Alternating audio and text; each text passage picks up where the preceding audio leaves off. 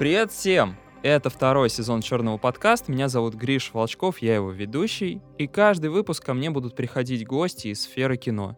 Говорить мы будем не только о черном цвете, но и о всех остальных цветах, популярных в современном кинематографе. Будем выяснять, на что влияет восприятие цвета картины, ну и в целом, как зрителю разбираться и навигироваться в самых разных фильмах. Этот подкаст мы выпустили совместно с компанией Asus. Современный мир умещается на экране ноутбука. Любимые фильмы и сериалы, переписка с родными, видеозвонки и рабочие проекты. Высокое качество дисплея и удобство в использовании становятся главными критериями при выборе техники.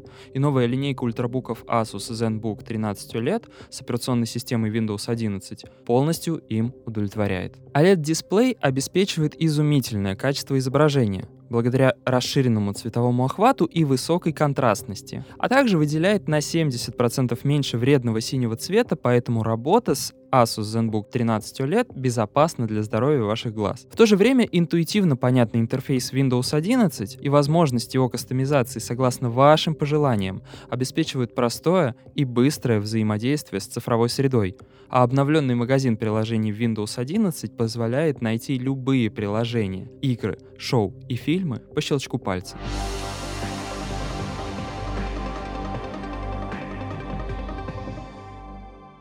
Сегодня мы поговорим о таком очень ярком цвете. Ну, для меня, наверное, вообще самым ярком цвете в кино — это красный. А разговаривать о нем мы будем с историком кинокостюма, а, художником по костюмам и автором телеграм-канала «Кинокостюм для чайников» Анной Баштовой. Привет. Привет. Можно я добавлю еще такую вещь, что я преподаватель э, Московской школы кино и сокуратор программы «Художник по костюмам». То есть мы учим художников по костюмам. Для меня это очень важное дополнение к моим всем остальным регалиям. Ну и, и в британке я преподаю, и помимо этого я еще пишу статьи для Блупринта, для кинопоиска периодически. У меня была серия таких маленьких текстов для Арзамаса, то есть я еще пишущий человек для прессы. Я, кстати говоря, слышал, что у тебя есть прям целый, э, поправь, курс или, или лекция про красный в кино. У меня есть лекция, которую я все готовлю, готовлю, не могу доготовить, потому что я, честно говоря, не очень понимаю, куда ее впихнуть. Мгм. Да? Вот. Но у меня очень много материала собрано на эту тему, потому что это цвет, с которым я очень люблю работать, но мне, к сожалению, редко удается уговорить режиссеров вот, э, с ним поработать, потому что он требует оправдания в кадре, так скажем. Вот, кстати, давай с этого прямо начнем. Потому что до Мгм. записи ты тоже уже так это чуть-чуть э, проговорила, что это такой цвет, э, с которым, э, который надо объяснить. Да. Вот. Как, как это происходит? Это происходит, я сейчас немножко э, хочу цитату привести прекрасной художницы по костюмам Эдит Хэт, это самая известная художница по костюмам в мире, ее нет уже в живых. И она очень много работала с Хичкоком, и вот у нее есть такая цитата, она говорит, у Хичкока была фобия по поводу того, что он называл ловушкой для глаз. Например, сцена женщины в фиолетовом или мужчиной в оранжевом. Если нет сюжетной причины для цвета, мы всегда держим его приглушенным, потому что Хичкок считает, что он может отвлекать от важной сцены. Вот она приводит примеры фиолетового оранжевого. В принципе, это же отголоски красного, потому что оранжевый это красный плюс желтый, фиолетовый это красный плюс синий. Да, то есть э, это очень насыщенные цвета. И если вы вдруг увидите в кино эти цвета яркими, да, такими пятнами, э, вы, скорее всего, обратите на них внимание. А когда зритель обращает внимание на яркий костюм, это плохо сделанная работа. То есть костюм, он вообще не должен бросаться в глаза. Но если нет такой задачи, Ага. что костюм бросается в глаза, то есть если мы, например, сейчас помним Круэллу, да, из недавнего, где костюмы должны бросаться в глаза, потому что это история про костюмы, да, и про моду в первую очередь, а, то все отлично. Но если костюмы не должны бросаться в глаза, как, например, у Финчера, у него дикая фобия на то, чтобы костюм был заметен. И если вы вспомните сейчас любой фильм Финчера, кроме «Бойцовского клуба», скорее всего, вы не вспомните, во что одеты герои. Это очень сложно сделать. Но, не знаю, я видела, например, «Зодиак» очень много раз, «Исчезнувшую» очень много раз. Я вам не скажу, во что одеты герои. Да, я э, замолчал, потому что я ушел в рассуждение. Ну, да, это сложно. Это сложно. У него постоянно художник по костюмам Майкл Каплан, с которым работает Финчер много-много лет. Под последний фильм он, правда, делал без Каплана. Манка он делал не с Капланом, потому что Каплана другая специализация, современные костюмы, а Манк все таки другая, другая история. А, и он говорит, что это сложно. То есть, например, Майкл Каплан делал костюмы для последних Звездных войн и для современной версии Стартрека. И он говорит, мне там сильно проще работать, чем с Финчером, который говорит, сделай всех героев незаметными. Возвращаясь к цвету, когда ты используешь насыщенные яркие цвета, то у тебя должно быть оправдание для этого, потому что весь фокус зрителя сразу будет на этом цвете. Да, мы вспоминаем «Матрицу» сейчас, например.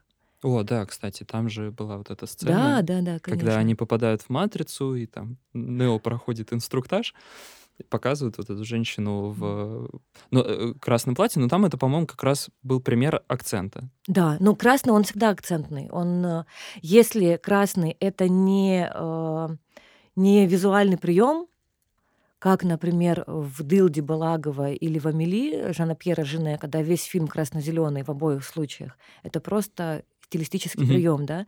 При том, что в одном случае это работает, что у тебя вызывает ужас в «Дылде», например, э, то, что происходит, и вот эти яркие насыщенные цвета, они просто в резонанс тут, они резонируют.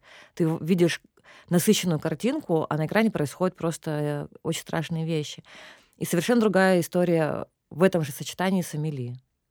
Да, это легкое кино. Ну вот, кстати говоря, э, красный хоть акцентный, это мы уже закрепили, думаю, и все, кто нас слушает, тоже.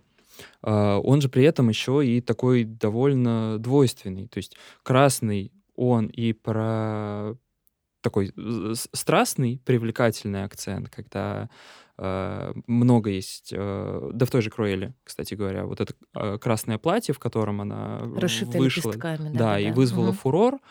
Но другая совсем история, когда красный — это про ярость, про угрозу, про цвет крови. Вот как в этих двух цветах вообще уживается вот такой дуализм? Я тут подготовила цитату Кандинского, потому что я как э, художник и преподаватель считаю, что мы должны, мы, те, кто работает в индустрии, идти дальше и изучать цвета и с точки зрения еще да, э, например, художников, э, которые писали этими цветами. Например, Кандинский писал красным, и вот у него отдельно был труд э, о красном цвете, и он о нем пишет, что внутренне он действует как живая, подвижная, беспокойная краска, которая, однако, не имеет легкомысленного характера. То есть красный не может быть легкомысленным, в отличие от розового, например. Да? Не имеет легкомысленного характера, разбрасывающегося на все стороны, как у желтого цвета, например. И несмотря на всю энергию и интенсивность, производит определенное впечатление почти целеустремленной необъятной мощи. Вот это, мне кажется, самое главное. У тебя красный — это мощь. А мощь, направленная там, в сторону агрессии или в сторону красоты и привлекательности или в сторону сексуальности, это уже как с этим цветом будут работать конкретные творцы. А есть, кстати, художники по костюмам, которые прям, ну, не знаю, можно ли сказать, специализируются на красном, очень его любят. Ну вот как раз, вот давай здесь про бойцовский клуб поговорим ага, и про, давай, про давай, Майкла давай, Каплана, давай. который очень любит красный, но Финчер ему, в общем, не дает в большинстве случаев с ним работать. Поэтому, когда он работает не с Финчером, он отрывается и использует красный. И единственный э, пример их совместной работы это бойцовский клуб, Каплан пришел к Финчеру и сказал, если мы... Ну, тут, наверное, не будет спойлеров. Все видели, я надеюсь, фильму 20 лет. Там пиджак красный? Там или... у Тайлера Дёрдена все красное. Ты открываешь... Или кожаная куртка? Пиджак, кожаная куртка, шуба, оторочка майки, красные очки. То есть есть сцена, где он во всем белом, но у него красные очки. Красный проходит красной ниткой, прошу прощения за такую тавтологию, красной ниткой через весь фильм. И за счет красного Каплану очень важно было отделить э, Тайлера Дёрдена от его... В общем, Таль, Тайлер у нас альтер эго, да, я забыла, как зовут основного персонажа. В общем, Эдварда Нортона mm-hmm. от Брэда Питта важно было отделить. Вот, потому что, бы, потому что если бы э, Каплан одевал Нортона нейтрально и Брэда Питта нейтрально, это бы не работало. Поэтому Брэд Питт ультра яркий ходит. И Каплан э, с Финчером даже поругались. То есть, ну, как бы это был довольно-таки серьезный конфликт интересов. Два художника его столкнулись лбами. Финчер говорит, я ненавижу этот цвет, я не буду его применять, ты как бы через мою голову идешь. А Каплан говорит, послушай, это не будет иначе работать. Он должен быть ярким.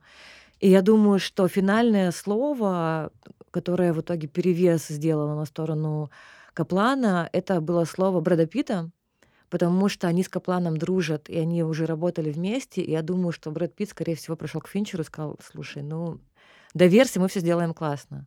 Ох, это прям такие внутриковые сюжеты Кон... производства это кино. Да, конечно, конечно. А к вопросу, кто еще с красным работает, э, работала тут, к сожалению, уже ушла из жизни, это японская художница по костюмам Эйка Исиока. Ее по-разному бывает Ишиока произносит. А, и она, например, делала с э, Фрэнсисом э, Фордом Копполой, она делала Дракулу. Mm. Один из самых моих любимых фильмов, и там очень много красного. И с одной стороны, красный, понятно, потому что история про Дракулу, да, и, естественно, странно было бы избегать там красный цвет. Но с другой стороны, Эйка японка, красный это в принципе национальный японский цвет, да, э, цвет ну, кимоно, на, на, он флаге, на он, флаге, да. да. И если посмотреть работу Исиоки, у нее в абсолютно в каждом фильме есть красный. Вот те фильмы, которые она делала, она делала с Тарсемом фильм, она делала «Запределье», например, она делала «Клетку» с Дженнифер Лопес. Вот кто не видел «Запределье» и «Клетку», но как-то связывает свою жизнь с костюмами или интересуется, я дико рекомендую эти фильмы. И она делала, например, для цирка Дюсселе костюмы. То есть они такие фантазийные. У нее всегда есть красный. То есть такой это фирменный ее цвет был. А я вот сейчас еще подумал, мы сказали, что ну, для Японии красный это особенный цвет, в том числе он на флаге есть. У нас -то тоже на флаге красный цвет есть. Вот для России красный цвет это что? Ну, у нас э, красный очень долго был синонимом красивый. И если сейчас я ничего не путаю, то... Ну, вот это краснодевица. Да, да, да, да, да. Я не помню, в какой момент мы от э, красного перешли к красивого, у нас добавилось буквок в это слово, да, и красный и красивый стали разными словами. Но раньше, да, красная девица, красная площадь там и так далее. Краси- красивое. Это слово было равно красивый. Но и у нас в национальном костюме очень много красного уже. Кокошники, вышивка красная щечки вот эти вот кругленькие. Да, свеклой намазанные. Свеклой намазанные, да, да. Так, ладно, вернемся к кино. Смотри, а, я тоже же готовился, вспоминал, где же еще много красного, подумал, что Линч да. А, довольно любит этот цвет, и в Твин Пиксе там тоже куча раску... раскиданных вот таких вот красных акцентов. Можешь про это немножко рассказать? У Линча красный, мне кажется, есть абсолютно везде, потому что он умеет с ним работать, он его дико любит, и мне кажется, это у него вообще любимый цвет. Потому что я сама большой поклонник Линча. Это один из тех режиссеров, у которого я видела абсолютно все по несколько раз. Вот все работы Линча я видела. И он, мне кажется, он умеет и любит работать с красным просто потому, что ну, это его цвет, он его любит, э, он ему нравится. Как Тарантино очень много работает с желтым. Но просто человек умеет работать с этим цветом, он дает ему энергию, этот цвет. То есть там не заложено какая-то супер специальная подоплека, да, но если я э, экспериментировала и э, принскринила в сериале Twin Peaks, вот первые два сезона особенно, э, принскринила сцены, где появляется красный. Неважно, будь то макияж, будь то одежда, будь то часть интерьера, я принскринила как бы я потом поняла почти все. Ну, то есть ты просто сидишь и скринишь, потому что у него постоянно присутствует Переход секунды, да. снимок, да, еще секунда, да, да, снимок. да, да, да. Он у него везде, но просто он его любит. Ну, то есть нет такого, что у, там, я не знаю, ты поступаешь на факультет режиссеров, тебе дают методичку, и в ней написано, вот э, красный для этого, желтый для этого, зеленый для этого. У каждого есть э, свое видение. Мне, мне кажется, чтобы, э, чтобы высказывать свое видение и ломать какие-то стереотипы, ты должен знать базис это работает, я думаю, в любой профессии. То есть ты должен понимать, что красный — это мощь, горение, энергия. Ты должен это знать. Скорее всего, я не знаю, просто я не училась да, на режиссуре, я не mm-hmm. знаю, что они проходят. А у нас художники по костюмам явно проходят теорию цвета, изучают Юхана Саитина. Поэтому лучше это, конечно, знать. То есть не просто догадываться, что красный контрастен по отношению к зеленому, но, но знать это. А дальше ты с этим можешь делать уже что угодно. То есть ты можешь бояться этого сочетания, да, потому что мне, например, я была когда маленькая, я училась в художественной школе, мне было лет 8-9, и мне моя преподавательница говорила, никогда не сочетай красное и зеленое. Я говорила, господи, ну это же очень красиво, будучи маленькой девочкой. То есть я понимала головой, что это красиво, что когда я вижу маг в поле, это красиво. Но она мне пыталась бить в голову, что это некрасиво, да? что это контрастные цвета в цветовом круге, и так делать нельзя. Я, будучи врединой, конечно, не слушалась, к счастью. Но, но правила нужны для того, чтобы их нарушать. Ну Мы да, выучили. да, да, но ты должен знать это, да, потому что красный и зеленый это э, итальянский флаг, э, логотип Гуччи, это очень красивое сочетание. Вот. Но оно, правда, очень контрастное, надо уметь с ним обращаться. Поэтому, возвращаясь к теме, э, я думаю, что Линч прекрасно знает, что несет в себе красный, но он просто не боится использовать, э, в отличие от э, Финчера, да, э, не боится использовать этот цвет. А кто еще, кто еще любит из режиссеров? Кубрика сказала уже. Мне кажется, Рёфан любит, в принципе. Ну, вот фиолетового у него прям много, кажется. Ну, у него вообще неонового, ага. да, такого много. Да, Тарантино тоже очень любит. Но Тарантино, учитывая, что он кровью заливает все и все, а, любит Райан Мерфи, то есть, например, Мерфи использует много красного в американской истории ужасов, да, у него много красного. Но когда он снимал сестру Рэчет, он художнице по костюмам сказал, что у нас не будет никакого красного, красный будет присутствовать только в помаде и в кровь, и когда мы будем показывать кровь. И так как в сестре Рэчет очень много крови, это было логично, то есть убрать из костюмов весь красный, чтобы когда проливалась кровь, она была таким ярким пятном на одежде. А, тут работает как и с, э, ну, если часто э, звать на помощь и кричать, что волки-волки, то никто не поверит. То есть если ты забиваешь всю картинку красным, то он уже теряет свой вот этот акцентный, да, да. акцентное свойство. Да, ну, опять же, есть это не просто это все. Не просто. Опять же, у Линча сколько происходит убийств, мы не видим кровь почти, потому что мы настолько привыкаем к тому, что постоянно красный в кадре. Я даже сейчас не вспомню, чтобы там прям какая-то кровь где-то лилась мы на это уже не обращаем внимания, даже если оно есть. Мы еще в э, выпуске про черно-белые э, приемы в кино э, много Бергмана вспоминали. Угу. Вот я сейчас подумал, у него тут в целом тоже много красного. Он тоже очень любит красный. Шепоты и крики самая главная работа, где у него много красного.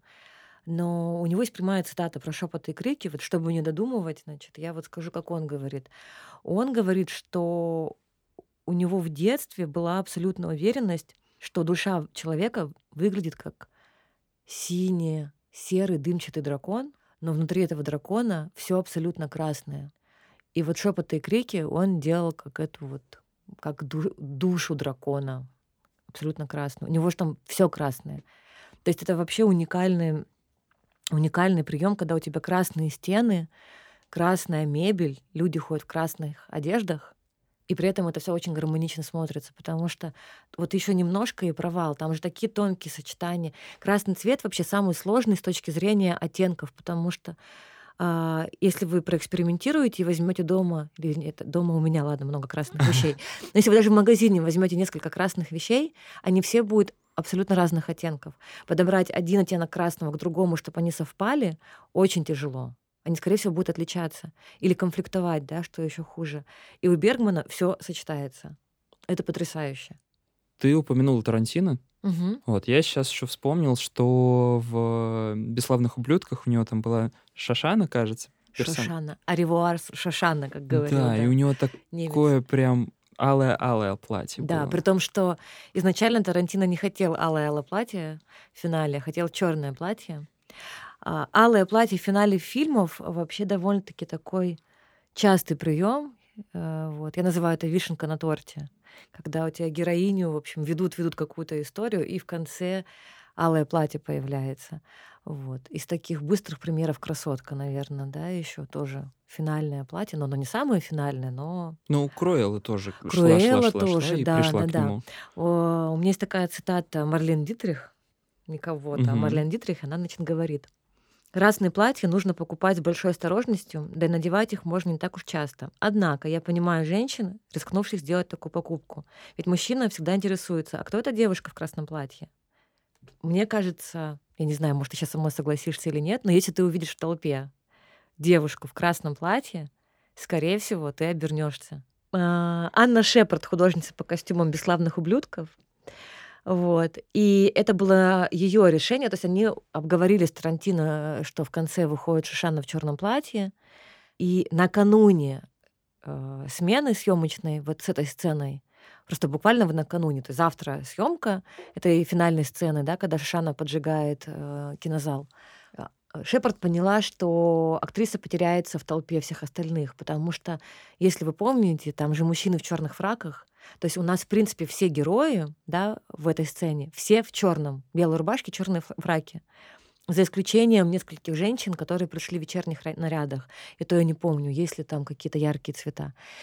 И э, Ане Шепард нужно было как-то выделить эту героиню. Да? Во-первых, чтобы она просто не потерялась, хрупкая актриса на фоне этих мужчин в черных фраках — раз. А два — это ее как бы, финал жизни этой героини Шишаны. Она погибает здесь, да, и она, очевидно, подозревает, что она погибнет. То есть она предполагает, что может быть такой исход. И это вот э, такая дань этой героине, одеть ее в красное платье, и художница по костюму за ночь шила это платье, без примерки, без ничего. И вот приняла такое решение, Тарантино с ней согласился, да, это платье появилось в кадре. Я подумал, что она еще такая фан-фаталь, то есть она а, олицетворяет собой рок. Абсолютно, конечно, да. Возмездие, рок, да, да. Но если бы она была в черном, мы бы сейчас с тобой говорили, она олицетворяет смерть. Ну например. да, что это похоронный есть, какой-то ну, такой. У нас не так много цветов, и все они, конечно, что-то значат, да, естественно. Но там, если был бы желтый, мы бы говорили, она олицетворяет безумие. Желтый и фиолетовый чаще всего используются как э, цвет безумия какого-то. В «Красотке» похожая история, потому что Маршал, режиссер этого фильма, он э, в конце очень хотел черное платье, а не красное. Вот это красивое платье. И художница по костюмам очень настаивала на том, что должно быть не черное, а красное платье.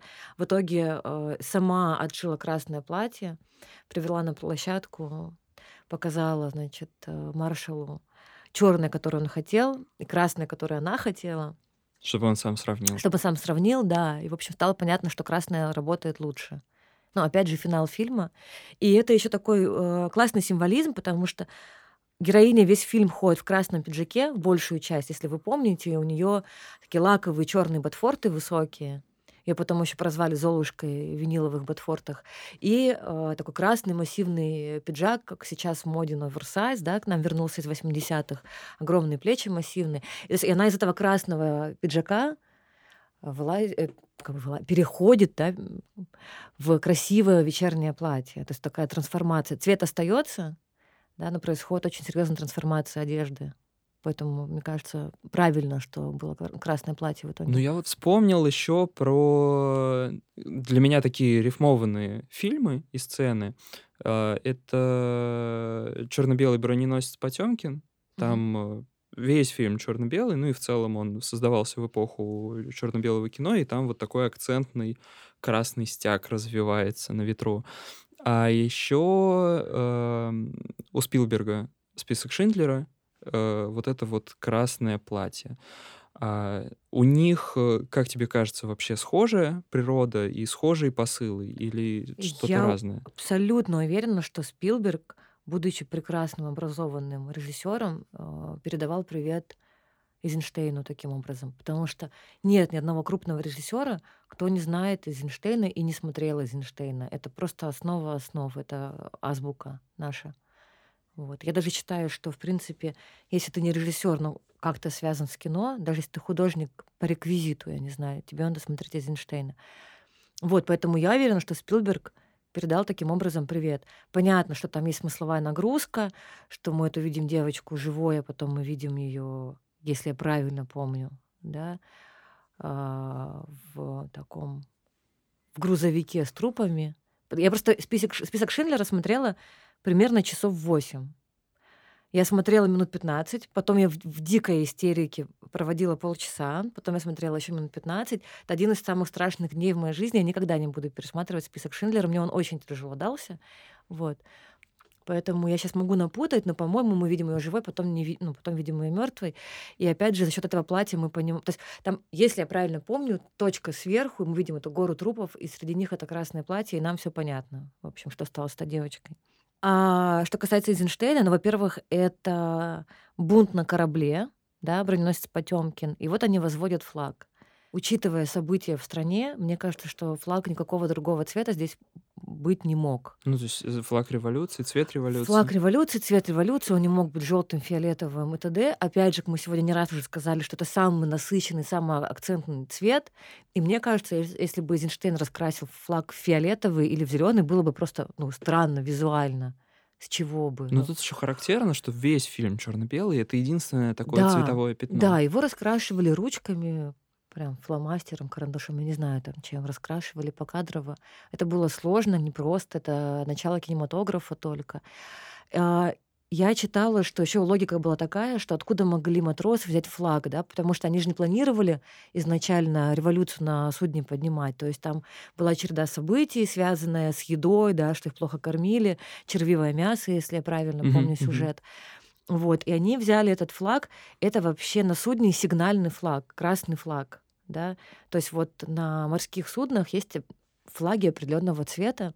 И вот они взяли красный сигнальный флаг и возвели его как флаг революции повесили. То есть там есть обоснование с точки зрения логики, что это восстание, революция, и с точки зрения того, что фиолетовый, красный, ой, фиолетовый, э, желтый, зеленый они не могли нигде достать, потому что этих флагов просто нет на судне. Их нужно было бы предусмотреть да, и да, заранее да, взять с собой. Поэтому тут в общем-то, все логично было у Эйзенштейна. Круто. Спасибо тебе большое. Мне кажется, у нас получилось такое очень классное погружение. Для меня вообще, наверное, самым главным откровением стали вот эти вот истории о том, как вообще все происходит на съемочных площадках, как художники по костюмам спорят с режиссерами, в это обсуждение залетают еще актеры. Спасибо тебе за это. Я знаю, что ты припасла для наших слушателей еще загадку. Я попросил бы тебя ее сейчас нам рассказать. Итак, загадка. Что за героиня очень известного фильма 30-х годов носит имя, довольно-таки знаменитое имя, которое переводится с английского как «ярко-алый». Не красный, а ярко-алый. И эта же героиня затем в картине появляется в цвете красном, в цвете своего имени. Вот как зовут эту героиню и что это за картина? Хорошо, спасибо тебе большое. А я хочу обратиться к нашим слушателям, сказать спасибо, что вы были все это время с нами, спасибо, что были незримыми участниками нашего разговора. А, сегодня мы поговорили про красный. Сделали мы это с сегодняшней моей гостьей Аней Баштовой, которая является историком кинокостюма, художником по костюмам, автором телеграм-канала «Кинокостюм для чайников», а еще лектором в Московской школе кино и британки. Спасибо вам огромное. Спасибо. Хорошего дня. Я хочу напомнить, что Asus ZenBook 13 OLED с операционной системой Windows 11 позволяет увидеть все цвета фильма именно так, как их задумывал режиссер. Следите за выходом новых эпизодов черного подкаста в Apple подкастах, CastBox, Яндекс.Музыке, Google подкастах, Spotify и других платформах, где вы слушаете наши подкасты. Увидимся!